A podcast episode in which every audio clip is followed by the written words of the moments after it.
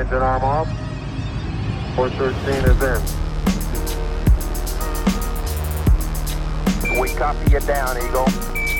Houston, uh, Tranquility Base here. The Eagle has landed.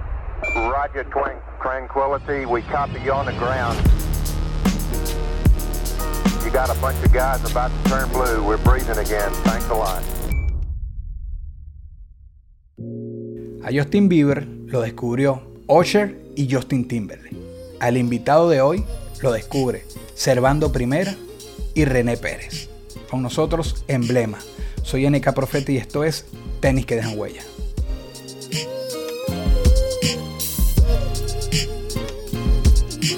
El freestyle es una cosa que está contigo, pero estás activo musicalmente, este, estás en la producción de un disco, te veo en el búnker, como le dicen ustedes, estás en la, en la etapa esta creativa, te viene un show.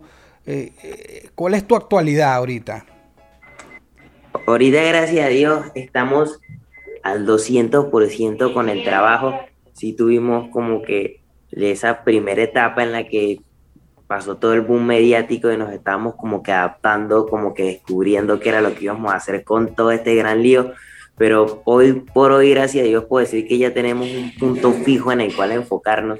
Siempre he sido una persona de trazarse no una meta, sino varias metas e irlas cumpliendo consecutivamente. Digamos que hoy las que nos hemos trazado han salido justamente como queremos. Actualmente estamos haciendo todo lo que es la producción del disco, nos estamos preparando también para un concierto por vía streaming que vamos a hacer, por eso estamos ahí metidos en el búnker, como nos gusta llamarlo, escribiendo, haciendo un montón de proyectos, estamos generando contenido también para seguir soltando freestyle, estamos trabajando, que es lo importante y es lo que me gusta, porque es el ambiente en el que me siento como creando cosas, y ya el resto es mantener a la gente ahí con esa espinita de lo que viene, pero no por mucho, porque ya pronto les diremos de qué se trata.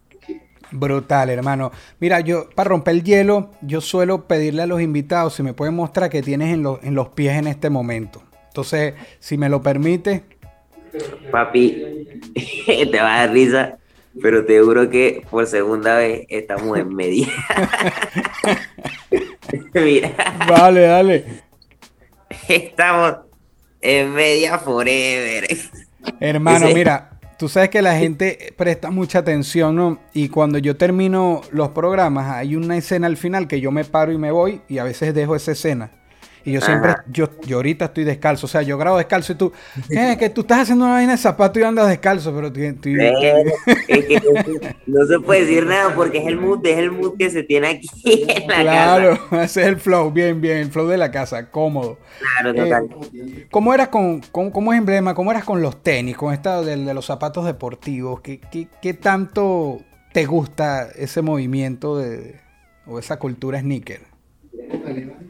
Papi, con los tenis no soy un algo conocedor de la materia que yo diga que me sé todos los tenis arriba para abajo y en qué año se crearon y por qué se llaman así, pero sí me gustan, yo siento un, un- un amor muy bonito por los sneakers, me apasionan todos los zapatos, los modelos y que se dan así bien bonitos.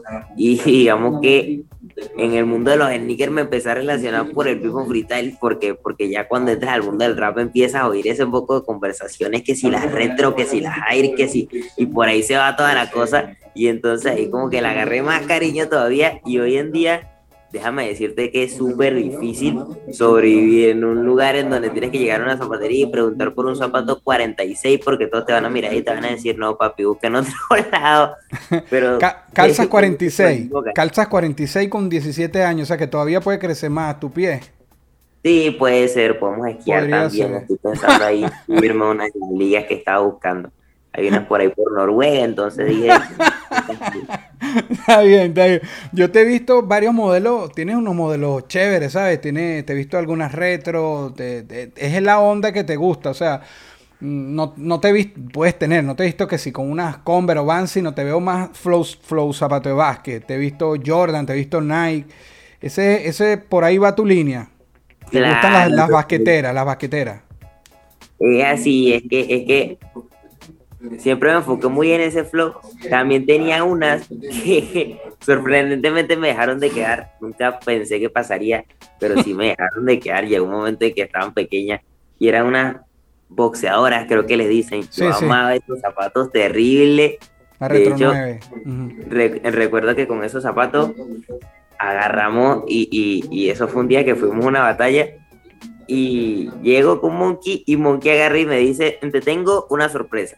Y yo, ajá, contame. Y cuando veo tiene la caja con los zapatos y estaban las boxeadoras ahí, estaban hermosísimas y yo, yo las quiero. Y dijo, póntelas, te las regalo, pero si no ganas la batalla te las quito. Y papi, puse mis zapatos, nos fuimos a la batalla y perdí en cuartos de final. ¡No! quedé con mis zapatos y yo, vacílatela, me quedo con mis zapatos. Y después, bueno, fue una explicación súper ardua en el que dijo, bueno, quédatela por el esfuerzo y por toda la cosa, pero yo sabía que Claro. no podía quitármela, primero me mataba. Tú también me, me- me habías comentado, fuera de aquí, de, de- de la toma de hoy, que eres destructivo con los zapatos, que les das ros, le das pela. ¿no? Pero no es intencional, eso, eso solo pasa, o sea, yo no elijo que los zapatos se, se, se- se vuelvan trizas, yo solo me los pongo y el destino conspira y te Bien, bien, bien. ¿Alguna vez tú, tú- bueno, todavía estás, estás bastante joven, pero cuando estabas más chamito, ¿recuerdas algún modelo específico, algún zapato que hubieses querido tener y por el costo o por lo complicado que era, no hubieses ponido, pero, podido, pero que recuerdes, mira, me gustaba, yo quería tal modelo? ¿Hay alguno sí que te acuerdes? Oye, papi, como te había dicho, fuera de esto, cuando, cuando, cuando estaba más pequeño, imagínate, si ahorita no tenemos una noción súper fuerte, cuando estaba más pequeño no tenía ni la menor idea de, de, de, de todo ese mundo de los sneakers, veía los modelos, me gustaban, pero no tenía uno específico. Creo que recuerdo una vez que iba con mi pure y vimos unos en una vitrina, esas eran unas retro, eran unas retro, no me acuerdo qué modelo en realidad, pero lo que sé es que... Yo sí me acuerdo, yo sí me acuerdo. Me habías dicho Retro 4. Bueno, eso me dijiste ah, fuera de aquí. Ajá. ¿Y, y, y, y qué pasó con esos zapatos? Que en ese momento yo dije, me gustan terrible. Pero, pero andamos totalmente en otra, andamos corriendo aquí para allá. Y, y, y ahí como que estaba como que empezando la vuelta a ir a las plazas y de todas las cosas. Y simplemente los vi ahí, pasó como un espejismo y seguimos nuestro camino. bien, bien. ¿Cómo pasa emblema? ¿Cómo, ¿Cómo me puedes explicar que saltas de una orquesta sinfónica a las plazas, al free? ¿Cómo, cómo se da esa transición? ¿O cómo sucede, no sé, esa metamorfosis? ¿O, qué me puedes explicar o, comentar, mejor dicho? El cambio sí suena súper abrupto, o sea, es un cambio sumamente drástico decir que pasas de, de vestirte con flu a vestirte súper rapero y ponerte suéteres y gorras. Pero pasa porque desde pequeño sí estaba inmiscuido en el mundo de la música, entonces no empecé directamente con la música urbana, como era de esperarse, sino que empecé con la música clásica, que hoy en día es algo que agradezco totalmente porque me ayudó a darme cuenta de que la música clásica es como la nave nodriza de todo, es como la matrix de la cosa, y de ahí parte todos los sonidos que hemos visto hoy en día. Entonces, Claro. ¿qué pasa? Que me ayudó bastante para la formación musical en el sentido de que empecé a eso de los seis años y aprendí a leer partituras, aprendí a ser consciente plenamente de lo que estaba escuchando, de al tiempo que iba, de en el tono que estaba, de, de, de cómo funcionaban los compases, los tonos, los bemoles, todo eso. Y, y, y siento que hoy en día para mi carrera musical es algo que suma bastante hasta el Claro. momento de escuchar un beat. Yo creo que me cambia la película o lo oigo de manera diferente a como lo harían las personas que ya nacieron en el medio, porque lo hacen por intuición. Digamos que yo tengo esa misma intuición, pero ya fundamentada, o sea, sabiendo exactamente qué está pasando allí. Y el hecho de cambiar de la orquesta al rap es porque desde pequeño tenía la necesidad así fea e imperiosa, que siempre he dicho que, que- que es una mala maña, pero que al mismo tiempo me agrada de esa necesidad fea de comunicarme, es como un hambre voraz de decirle algo a la gente desde que tengo uso de razón o desde que aprendí a hablar. Y decidí buscar una manera. Y sentía que la orquesta no me daba ese peso, no, no me dejaba transmitir lo que yo quería, porque la música transmite, pero es solamente a nivel melódico o a nivel armónico, es algo que escuchas, pero no es algo increíble, no es algo que te está diciendo, por lo menos con palabras como yo quería algo. Entonces, imagínate, está súper difícil que tú quieras manifestarte sobre algo cuando solamente son sonidos, porque le puedes meter la intención que tú quieras a una pieza, pero no había llegado a ese punto. Entonces yo dije, ¿cómo hago para, para decir lo que yo quiero decir a través de esto?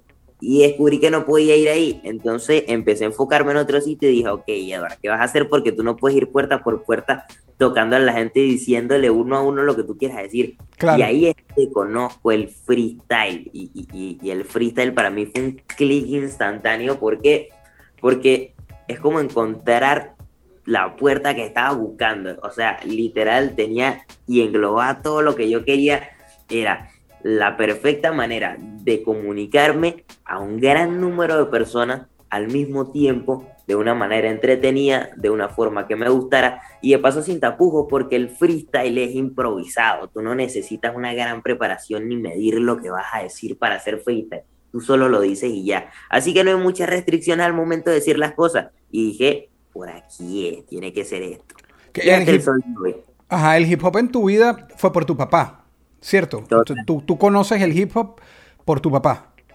El, el- el- hip hop llega así por parte de mi padre. Creo que mi padre es el único desafado de la familia que, que escuchaba rap. El resto, más salsa baúl, más Juan Luis Guerra, más cosas así. Pero, pero mi padre siempre tuvo esa venita de la música urbana ahí. Ya, ya, ya desde pequeño yo correteando por la casa. Actualmente lo sé, pero en ese momento no lo sabía. Lo que sonaba ahí en, en- en sí eran Vico, sí, eran los aldeanos, era Calle 13 en ese momento. Todo eso. Claro. Así que siempre estuvo ahí esa venita de, de- de- de la cultura urbana, de la cultura hip hop, que después fui descubriendo por mis propios medios, pero que ya estaba ahí. Y por eso yo creo que también el, el- el- el apoyo que tuvo mi pure de primera línea cuando le dije vamos a pasar de la orquesta a las plazas. Porque yo siempre digo que el padre promedio hubiese optado por, por, por las costumbres que ya están establecidas de dos correazos y vete para tu cuarto, porque que yo sepa, yo no te metí en la orquesta para que tú Claro. me dijeras a esta altura, yo me voy a salir, así que jódete, como decimos coloquialmente. sí. Pero él me apoyó, digamos que fue algo muy inesperado porque yo esperé más, yo esperé que fuera más rocoso, o sea, en ese momento mi preparación mental estaba enfocada en que me vas a decir que no, me van a meter la pela del siglo y después yo tengo que convencerlo.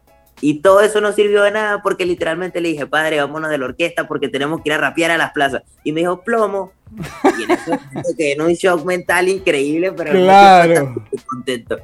Claro, ahorita hablaste de descubrir, hablaste de, de, de influencias y nombres a Calle 13. Déjame contextualizar un poco la cuestión. Te haces viral con 15 años.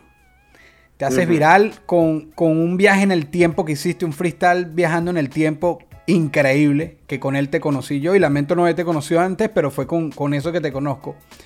Servando Primera, leyenda de la música venezolana, comparte ese video y, y es la el principal motor quizás para que se viralice.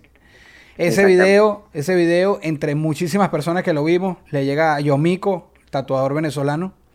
Yomiko se lo muestra a Residente, a René Pérez, a Calle 13.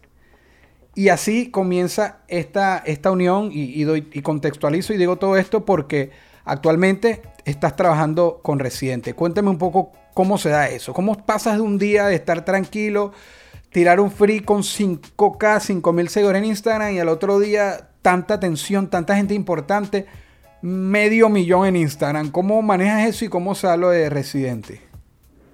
Oye, en realidad del trabajo con René se dio de la siguiente manera.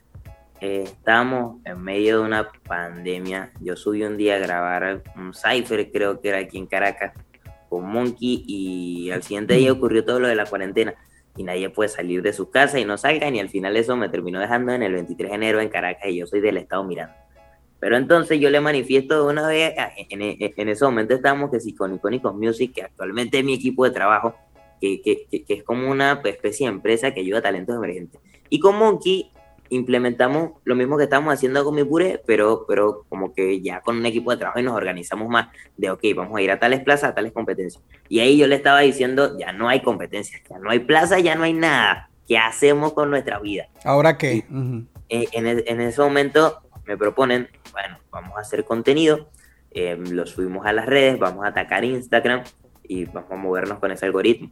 Y al principio en realidad no me gustaba para nada. A mí no, no, no siento que me diera feeling de estar frente a una cámara y rapearle a la cámara porque tenía, tenía esa preocupación interna de, de no es lo mismo, no siento como que, como que eh, eh, esa misma chispa que sientes cuando batallas y hay un montón de gente gritando. Y después un día, como para hacerlo más entretenido, dijimos, vamos a hacer freestyle con temática. Y ahí dijimos, alto, vamos a hacer freestyle con temáticas, pero voy a tocar puntos distintos que la gente no toca. Vamos a hacer freestyle consciente. Y ahí fue donde le agarré el gusto, le agarré la clave a la cosa y empezamos a hacer un video tras otro y hicimos Vengo del Futuro. Vengo del Futuro, como tú dijiste, tuvo un armor increíble. La gente empezaron a etiquetar gente. Pasa manos de Servando, de Servando pasa Yomiko, de Yomiko pasa René.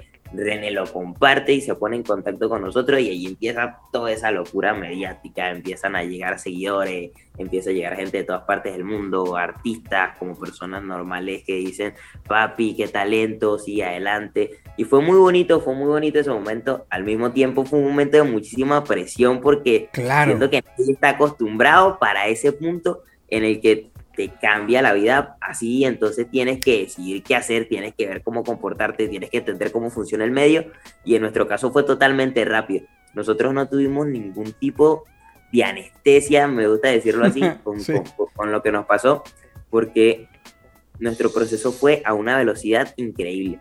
Tal vez en otros casos o tal vez en otros artistas, porque no, no, no conozco muchísimo de casos así, pero el proceso pudo ser más lento, pudo ser más empezar a ir a que pudo ser más, eh, eh, como que labrar poco a poco ese camino. Pero digamos que nosotros teníamos una sola pieza que lo pusimos ahí, mira, el camino ya está hecho, camina. Entonces fue bastante drástico ese momento y, y, y era como difícil adaptarse, pero nos hemos ido no acostumbrando, sino que nos hemos ido acoplando a hacer las cosas como vayan saliendo y a resolver las situaciones a como se vayan dando. Pero definitivamente ha sido un trayecto que me he disfrutado al 100%.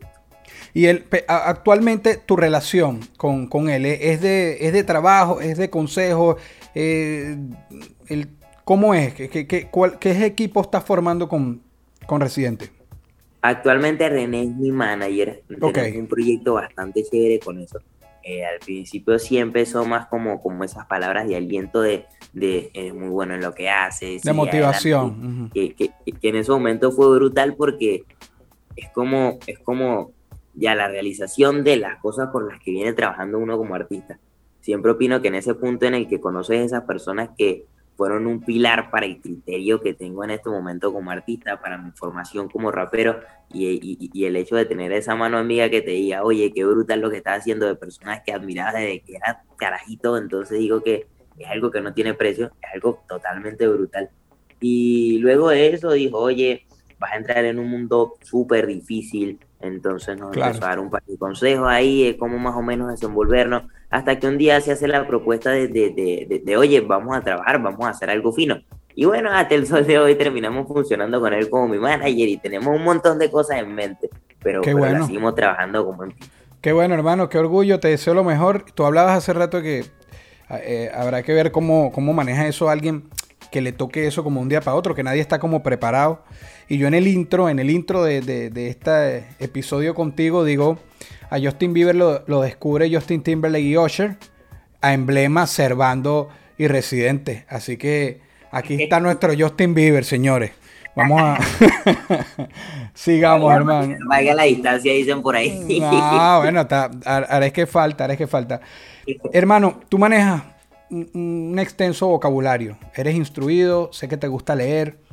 A la hora de freestylear en las plazas, que bueno, tú sabes que el, tradicionalmente el free se saca muchos trapos, se, se, se, bueno, cualquier punch en el momento, el, el, vocabulario quizás es un poco más calle. Y yo he visto free tuyo y, y eres balanceado ahí, pero se, se, te hace difícil, a lo mejor que alguien te entienda si le dices palabras mmm, no tan calle o tú cuando freestyleas como venga, sueltas un día más calle, un día más, no sé, no sé si me estás entendiendo, ¿sabes? Porque te expresas muy bien y a la hora del frío uno está más acostumbrado que predominen otras palabras que no manejas mucho. ¿sí? Total. Pero, pero a medida de freestyle, siento que no lo considero como ventaja o desventaja el, el hecho okay. de tener una manera de hablar, porque el freestyle es, es inesperado, si se puede denominar así. No tienes una línea fija por la que yo te diga, si haces esto va a pasar esto, sino que hay, hay, un montón de cosas que se pueden tomar en cuenta en ese momento de la batalla, pero al final terminas haciendo algo totalmente diferente porque el freestyle se basa en cómo vivas ese momento y, y, la atmósfera que tengas se crea justamente en ese momento. Eh, el hecho de tener un vocabulario diferente al de los demás raperos no cambia mi enfoque al hecho de hacer freestyle, Tal vez cambia la manera en la que la gente me escucha, pero es el mismo enfoque, la misma preparación o el mismo entrenamiento que tiene otro batallante, porque al momento de hacer freestyle no, no, no, siento que tenga como que eso, eso así planteado voy a hablar de esta manera para que la gente me entienda de esta manera. Sino que lo tuyo es como, es como ser bilingüe, es como hablar otro idioma, pero en realidad sigue siendo como eres coloquialmente. O sea, la manera en la que hago freestyle es la manera en la que podría estar hablando contigo en este momento, pero haciendo rimas. Entonces, al momento de batallar, soy justamente así. Hablo como hablaría con otra persona, pero debatiendo otros argumentos. En algunas ocasiones, si lo sabes usar, puede resultarte como una ventaja, como en otras, tal vez puede ser que tengas que cambiarlo un poco, pero siempre, siempre, siempre nace en ese momento. O sea, me, he encontrado con personas que literal tienen un vocabulario súper underground y, y han estado batallando con personas también súper letradas porque lo bonito del freestyle es que nunca hay un batallante igual. Todos son distintos, todos tienen algo diferente. Y, ese choque como, como de ideas, ese choque de léxicos, ese choque de mentes es lo bonito de las batallas. Estoy de acuerdo contigo. Es, la esencia de paso. No hay estructura. Era para ver cómo lo manejabas, pero, pero excelente. Mi bro, un lugar que hayas pisado que te haya marcado. Puede ser en lo musical, en la vida, en lo que sea, pero un lugar que, que hayas puesto tus pies, que hayas caminado, que, recuerdes que te haya marcado. Un lugar que recuerde que me haya marcado. Yo digo que, ahora que me acuerdo, hay una plaza aquí en Venezuela, tú la debes conocer, pero, pero demasiado, que son los dos, los dos caminos. Claro. En ese sitio fue la primera batalla que tuvimos, si se puede decir así ese día me acuerdo que llegué con mi purera, la primera batalla en Caracas, no sabíamos absolutamente nada de la vida y ese día llegamos a la final, si, no, si mal no recuerdo. O no, esa fue la segunda, esa fue la primera batalla de plaza que tuvimos, porque la primera que tuve había sido más en escenario, que era un festival que se llamaba la Candy World. Pero esa fue la primera batalla de plaza que tuvimos en donde llegas y ves el poco de personas, la cornetica, y vamos a anotarnos y vamos a batallar ahí. Ese ambiente tan, tan, tan extraño en ese momento me encantó porque literal era lo que yo estaba buscando y además era el mismo choque de mente que te estaba diciendo, pero a una escala increíble. Habían un montón de personas, una diversidad de estilos brutal, habían tantas opiniones, tantos puntos de vista, habían tantas personas haciendo lo mismo que tú con la misma pasión, pero de diferente manera y al mismo tiempo todos haciendo lo mismo porque a todos los unía esa misma pasión por el freestyle. Eso fue lo más bonito que yo pude ver ese día. Así que siento que me marcó bastante ese sitio. Brutal. Y sabes que hace rato te mentí y me mentí a mí mismo, pero por, porque no me acordaba. Que yo te dije que te conocí con el free, con, con el free, el free que se hizo viral del viaje en el tiempo. Pero hay una batalla tuya en YouTube que vi antes contra Enciclopedia. ¿Cierto? Ok. Cierto. Fue antes del freestyle este de. de, y mira, para mí Enciclopedia, yo, yo vengo de, otra escuela, de otros tiempos. Para mí, si me tocara hacer un, top de free de lo que yo viví, para mí Enciclopedia es el número uno. Eh, eh, los tiempos cambian, hay otra gente ahora, estás tú, está Lancer, está Letra, hay otros. Pero Enciclopedia, wow. Y después a Capela y toda la cosa. Verte ahí contra ese monstruo, porque es un monstruo con toda la experiencia que tenía, verte en, esa, en ese freestyle fue, me pareció increíble. Tú mismo, que creciste ya cuando te metes en, esto del hip hop, viendo a esas figuras, ¿qué se siente? Y no es para hablar de lo que pasó dentro de la batalla, pero ¿qué se siente batallar contra una, un ícono de los que, sabes, que una influencia, verlo ahí contra ti? Estar en tus zapatos, me quiero poner en tus zapatos en ese momento y ver esa bestia ahí contra ti sin piedad y tú sin piedad contra un ícono. O sea, ¿cómo, cómo se vive eso?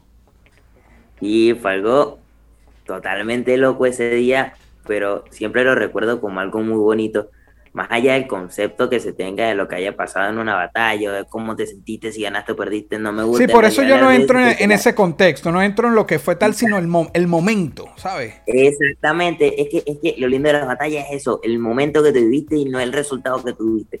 Y ese momento para mí fue histórico porque siento que fue el acercamiento más loco que han tenido las batallas, ese cruce tan monumental entre una de las leyendas del freestyle tan, tan, tan vieja escuela como lo puede ser Rance y, y, yo que estaba tan nueva escuela que creo que esa fue mi, mi tercera batalla y, no Imagínate tú.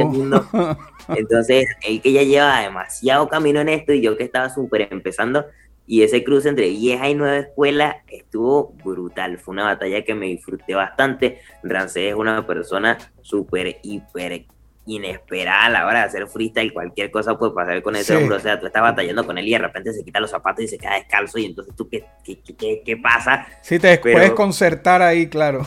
Exacto, pero al final es algo que uno se termina disfrutando al máximo, me, me, me encantó el hecho de poder compartir ese momento tanto con él como con las personas que están ahí, porque todos lo recuerdan como ese instante muy bonito en el, en el que primero Rancés volvió a las plazas después de bastante. Y era algo que muchísima gente estaba esperando.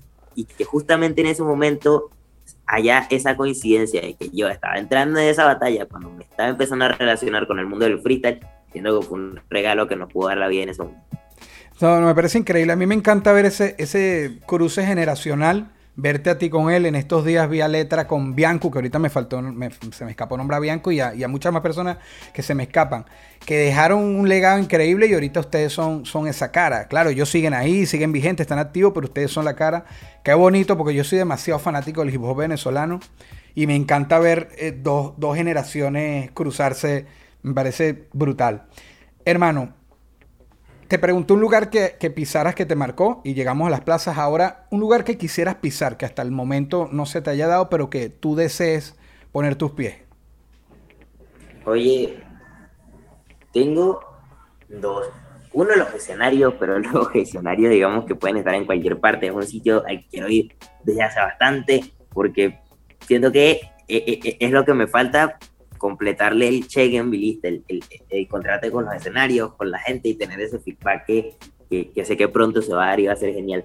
Pero un sitio que me gustaría pisar, España. ¿Por qué España? Porque España, tanto a nivel musical como a nivel de freestyle, es una cultura muy, muy linda y allá tengo bastantes personas que sigo de España a nivel de rap, como lo sería Nash, como lo sería el Choyin, como lo sería en, la gente de KCO, pero, pero a nivel de freestyle también siento que España es una película totalmente distinta. Esa gente vive el freestyle de una manera diferente, hacen freestyle de una manera diferente. Siempre le he tenido mucho respeto al freestyle español por el hecho de cómo acomodan sus barras, por el hecho de cómo le meten un giro a lo que están diciendo. Ahí el freestyle es bastante bonito, de hecho yo me pongo a ver FMS España como si fuera un internacional, un torneo mundial de, de, de, 300 países, pero son ellos, son puros españoles. me tripeo bastante como lo hacen allá, así que siento que es un lugar que podríamos visitar en cualquier momento. Brutal, hermano, brutal. El momento unboxing. Em, no vamos a destapar zapatos, es el unboxing de emblema. Si pudiéramos, sabes, destaparte a ti y una cualidad, una habilidad, algo que te destaque, que tú mismo pudieras sacar de ti y entregarle a un fanático, a un familiar, a un amigo, ¿qué sería? Como te había dicho antes, no, no, no creo que pueda decirte una habilidad o una virtud que yo diga, yo tengo esto, pero, pero sí creo que si me tocara darle algo a alguien de, de lo que yo soy, sería la curiosidad, sería esa necesidad tan, tan rara que tengo de, de, saber más allá, de siempre romper la cuarta pared, de no quedarte con lo que te dicen, sino buscar tus propios medios y ver todo el iceberg que hay detrás de solamente lo que te muestran. Y yo creo que eso es lo que nos ha llevado hasta donde estamos. E, e, e, el hecho de querer saber es lo que nos ha hecho avanzar tanto. Y si yo pudiera transmitirle eso a todas las personas, que creo que no hace falta, porque la curiosidad es como una aplicación de fábrica, todos la tenemos, solamente que aún no la han podido desarrollar y otros tal vez por diferentes circunstancias no han podido. Pero, pero si todos desarrolláramos esa misma curiosidad, la misma manera de hacer las cosas a nuestra manera, de no quedarnos simplemente con la cápsula para la que el mundo te prepara, yo siento que el mundo fuera totalmente diferente. Brutal, hermano, ¿sabes? Cuando te veo hablando en esta oportunidad conmigo, fuera de esta también, em, en las entrevistas, etcétera, por lo menos yo vi lo sorprendido que estuvo Molusco cuando te entrevistó, que él estaba como, se quedaba como que, pero ya va, ¿cómo tú me vas a dar esta respuesta, sabes? Y no es que uno subestime, pero la edad, ¿sabes? Tú, yo, esto no lo tomes como un consejo, porque yo no aconsejo a nadie. Eh, es simplemente algo que te quiero decir que esta, es muy importante saber con quién te rodeas. Sé que tienes un equipo de trabajo chévere, que, que son amigos y eso.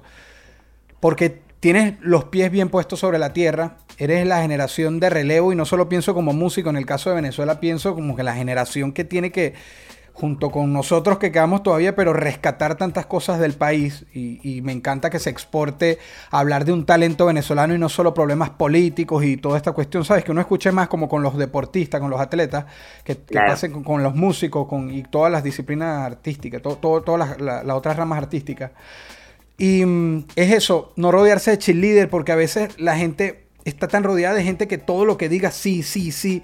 Y es bueno que, estés con, los pies en la tierra y que sigas en el camino que vas, que, a veces me hace sentir como que, verga, estoy incómodo aquí, eh, eh, no sé qué decirle porque este pana...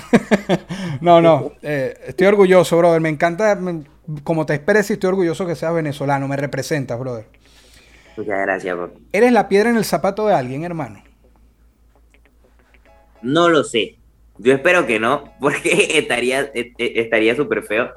Como te dije fuera, fuera, fuera de cámara, nosotros no llegamos a este medio como para hacer competencia con alguien. No me considero, o sea, sí soy una persona competitiva, horriblemente competitiva, pero no considero que a nivel musical yo llegue para chocar con alguien, sino que llegamos para hacer música. Hay millones de personas que hacen lo que yo hago, solo que lo desempeñamos de manera distintas. Gracias a Dios nuestras cosas nos están saliendo como queremos. Así que no opino que necesite discordias con nadie y si soy la piedra en el zapato de alguien, pues más sincera disculpa, nosotros solamente estamos haciendo lo que estamos haciendo y estamos enfocados. Mira, mira, yo no puedo dejar pasar en este momento. Yo le hice esta pregunta emblema fuera de cámara. Y él, me, él iba a decir mi más sincera disculpa, Dios, mi más sentido pésame. Y yo, qué manera de tirar un punch sin, sin ser premeditado, pero mire, si a algunos les he molestado mi, mi actuación últimamente, mi sentido pésame. Seguro que fui voluntario. No, yo sé, pero lo tenía que traer para acá. no fue algo que era de, fui voluntario. O sea, mi cerebro en ese momento dijo, vamos a esto, ¿qué más lo puede pasar? No, no, eso fue tremendo punch. Hermano, pero sí, sí sé que toda tu, tranquilidad, tu paz, tu forma de comportarte se va para el carajo en los juegos de video donde eres bien atorrante. Es que, o sea, básicamente, cuando, cuando tú eres una persona normal, que tiene una vida normal, tú siempre tienes como que, como que ese problema de, oye, ¿cómo, cómo maneja el ego? ¿Cómo pasa con todo eso? Y yo les digo a las personas, yo con mi carrera egocentrista no soy. Yo no me considero una persona a la que le guste pisar a nadie, no me considero tampoco una persona al que necesite la aprobación de otra, porque yo hago esto porque me gusta, no porque necesite que haya un montón de críticos diciendo eh, la carrera de emblemas se está manejando de esta, de esta, de esta manera, yo sé cómo estamos manejando las cosas y me siento contento con eso. Así que no soy una persona peleona en ese aspecto, pero esto. eso, eso sí te transforma es otro mundo. ¿Por qué? Porque todo el ego que no tengo, digamos que en mi carrera como artista, esto, esto es la descarga. Y ahí sí soy horrible. O sea, yo, yo, yo me pongo a conversar con Gabriel como que intronizando yo y digo, yo debo ser el peor ser humano que yo conozco jugando videojuegos, pero me vuelvo de una escoria, una escoria que no me interesa. Si, si tu control estaba desenchufado, yo te voy a gritar así en la cara que te gané y que tú estás 30 escalas sociales por debajo de mí porque jamás vas a poder. Pero todo eso pasa simplemente porque es el medio en el que descargo toda la presión que siempre se tiene de, de, siempre cuidar las ínfulas y todo eso. Claro, claro. Y no solo en los videojuegos, puede ser jugando ajedrez. El punto es que con los videojuegos soy competitivo al punto en que fastidioso. Yo soy ese amigo tóxico que tienes cuando juegas FIFA, aunque yo no juego FIFA, pero ese amigo tóxico, ese soy yo. Ahorita, ahorita nombraste a FIFA y me acuerdas un meme que dice, este juego no te hace violento y ponen una imagen llena de pistolas de, de San Andrea. Este sí, y ponen a FIFA cuando te ganan en el minuto 90. ¿sabes? Coño, marico, el que pierde. Yo, yo he visto videos de gente rompiendo televisores y vaina. Así que, bueno, ya sé, para no enfrentar emblemas. Este, hermano, ahorita que hablaste de lo de las ínfulas y eso, y lo habíamos hablado un poco con unas palabras que te dije. Toda esa tensión, todo lo que te llegó, ¿cómo haces para mantener los pies sobre la tierra? En algún momento de esta naciente y joven carrera, el ego, y me refiero a eso, a las ínfulas de grandeza, se ha apoderado de ti, y así sea por un momento, porque el ego va a estar ahí, el ego sirve para autoestima, etcétera, pero desde ese punto de vista de, de, de crecerse, de creído, ¿te ha pasado? Oye, que yo me haya dado cuenta, creo que no. Siento que el ego es una etapa que pasa por tu vida en la que tú tal vez sientes que estás haciendo las cosas como te fluyen del corazón, pero tal vez no te estás dando cuenta de lo que está pasando.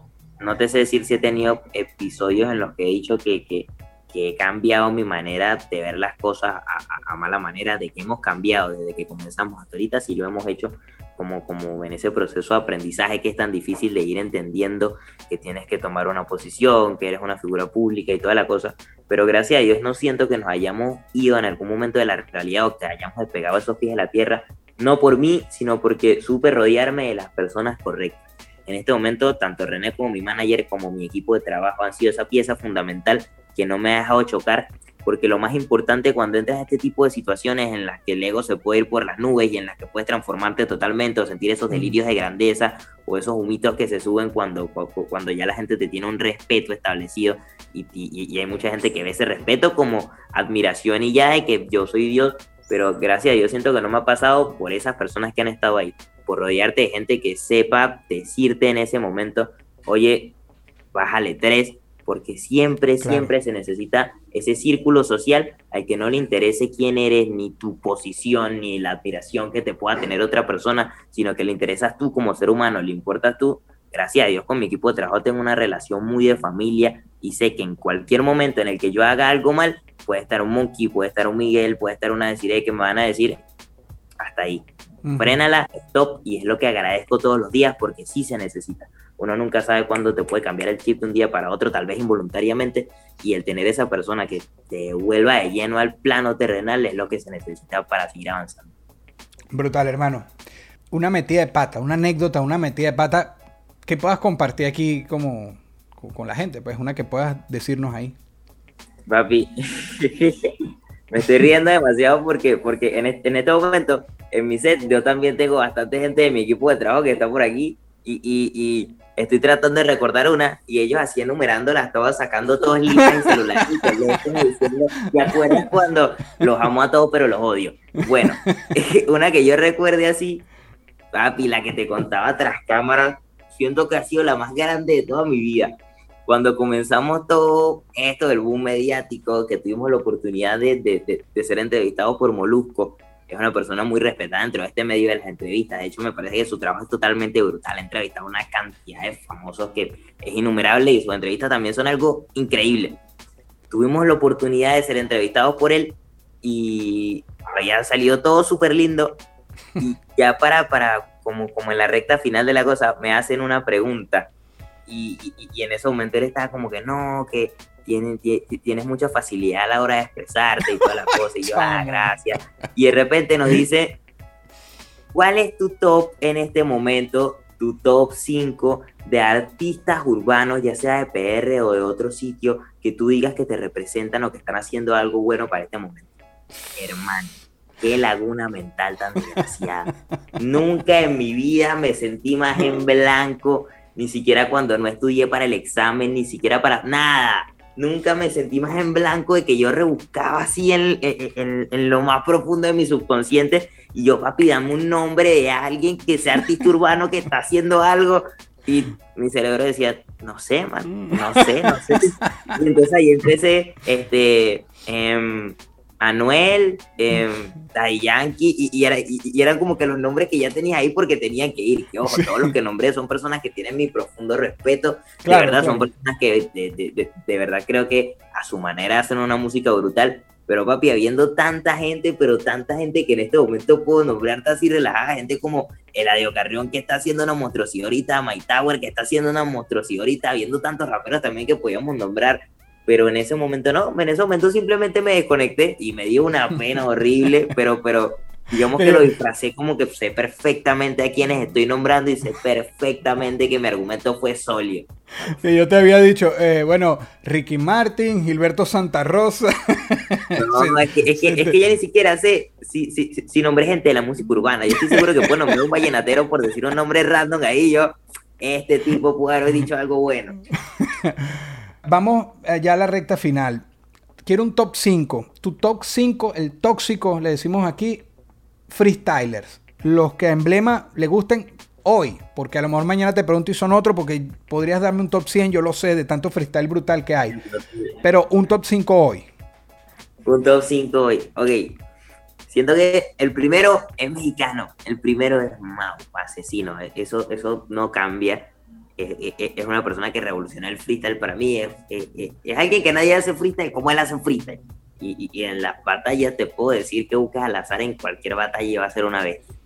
El segundo es Chuti, de, de- de allí mismo, de España, que también es una bestia en lo que hace, pero de una manera muy distinta. Le da un enfoque totalmente diferente, pone a la gente a pensar, dice rimas con barras para que no sea simplemente una rima que tú le escuchaste y la gritas, sino que la digieras, que la entiendas, y, y- y termina siendo una bestialidad lo que hace. Em, el tercero sería Bennett, también español. Eh, eh, él tiene su propio estilo a la hora de meterle técnicas a lo que hace. No es simplemente hacer freestyle, sino, como te digo, es llevarlo más allá y le aplique esa dificultad de meterle técnicas, de estructurarlo, de meterle métricas. Y es una cosa súper loca. En el cuarto, yo diría que Papo. ¿Por qué Papo? Porque a mí personalmente de alguna manera me gusta bastante la manera en que Papo rapea. Hay un montón de gente en Argentina buenísima, todos tienen un flow increíble, todos tienen unas barras geniales, pero a mí me agrada lo que hace Papo porque Papo es artístico a la hora de freestylear. Él no te dice, yo voy a ser la persona que... No, él simplemente se disfruta lo que hace y, y ese momento termina siendo una obra de arte, así sea un minuto libre. Es como un acto teatral, su- sus presentaciones, su, su forma, sí. sí. Es, es el tripearse lo que estás haciendo. Voy a Y- recapitular. Asesino, Chuti, Bennett, Papo. Papo. Te queda uno. Y el quinto, el quinto podría ser aquí de Venezuela, yo diría que Lancer. ¿Por qué Lancer? Lancer lirical. exponentes aquí en Venezuela. Lo conozco a Letra, conozco a Chan, conozco a Gaviria, conozco a este montón de gente súper talentosa y que ha dado la cara por el país.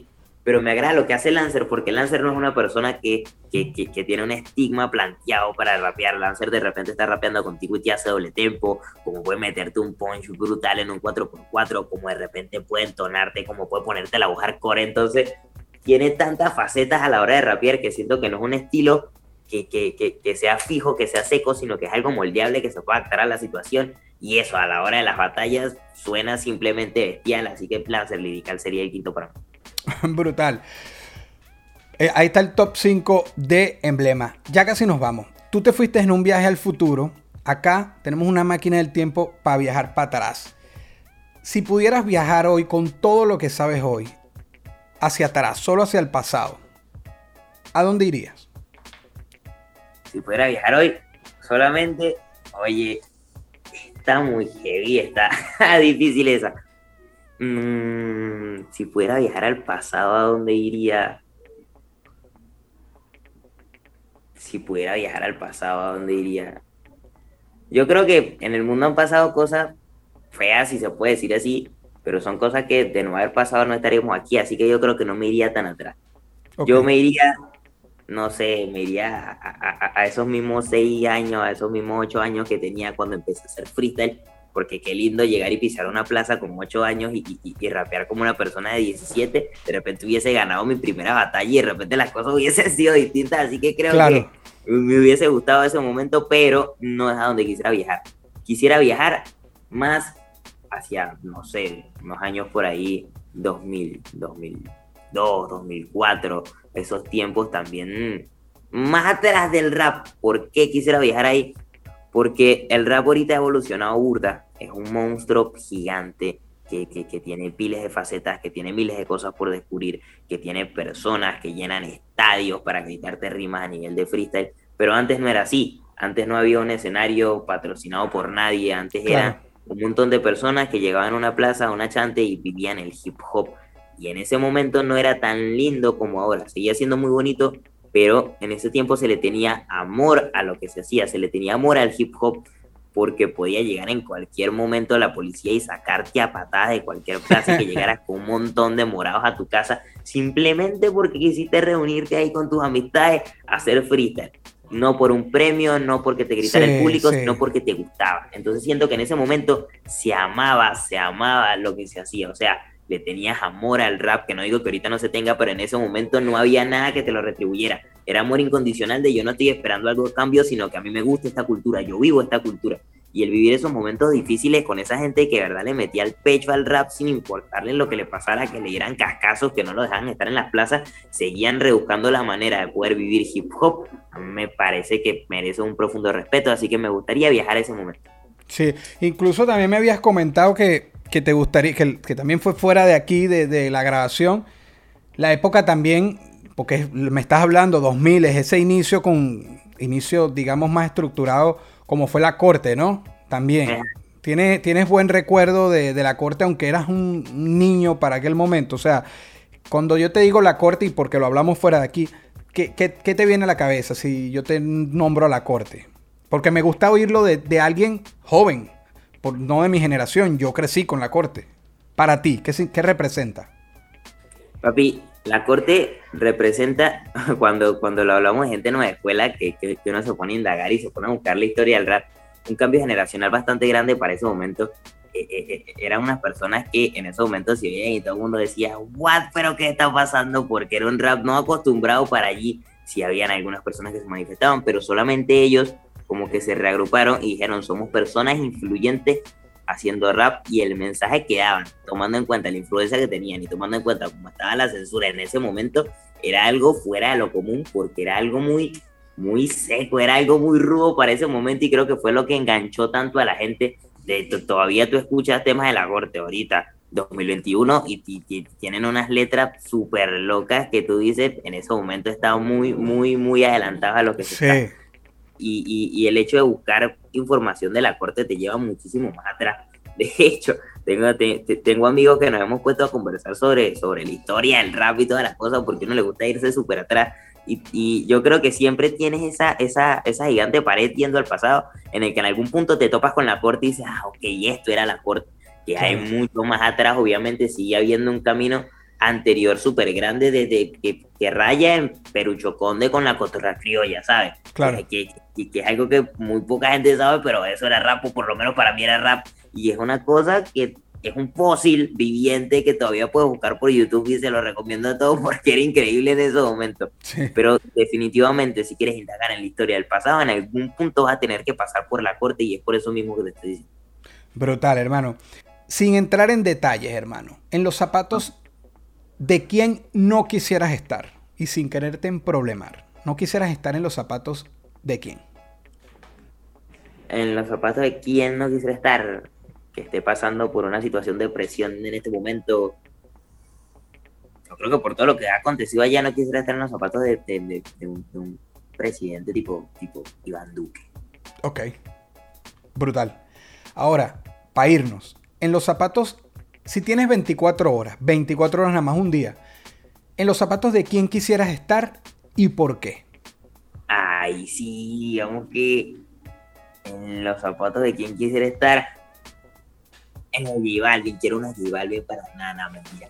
en los zapatos de.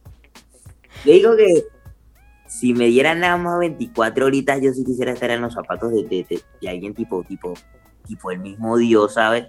Yo creo que si me dieran 24 horas de que me dijeran, papi, voy a un momento a buscar algo, ah, tú atiendes este vete aquí un momento, sería brutal.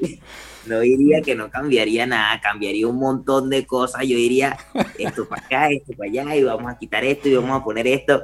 Y sería brutal, pero al mismo tiempo quisiera ver qué se siente porque si yo, yo, yo soy una persona creyente, a pesar de que tal vez por el contenido que hemos soltado, tengo una multitud de gente que seguramente piensa que soy ateo, pero no, no lo soy, gente, sepan. Eh, el, el hecho de estar ahí arriba y entender ¿Qué pensará ese señor viendo todo el mambo que tienen aquí abajo, de todas las dudas que se tienen, de todas las millones de teorías de cómo funcionan las cosas allá arriba, de lo loca que está la raza humana? Entonces debe ser algo, no sé si estresante, pero debe ser muy, muy, muy difícil manejar a la Tierra desde allá arriba. Así que si me dieran 24 horas, yo diría que los zapatos de Dios. Bueno, no, y, como me lo cuentas, yo me, me, voy y la referencia que tengo es de comedia con Jim Carrey, Bruce Almighty, Todopoderoso. Entonces me imagino, mientras lo hablabas, me imagino que adiós con la cara de Morgan Freeman, ¿no? Y como yo al final pongo una imagen, si tú me autorizas, ponemos en representación a Morgan Freeman. Y... la gente no me cree cuando se lo digo. Dios nos parece Morgan Freeman. Morgan Freeman es Dios, pero nadie lo entiende. De hecho, de hecho me, acuerdo de que, de que hace un tiempo había visto en Netflix un documental, o no sé si era en Nat un documental en el que Morgan Freeman viajaba por el mundo tratando de buscar diferente información recopilada para que tuviéramos una idea de quién es Dios. En Nat en Nat la vi. Sí. Ahí está Morgan Freeman haciéndose una autobiografía, vamos a verlo. Muchas gracias, bro.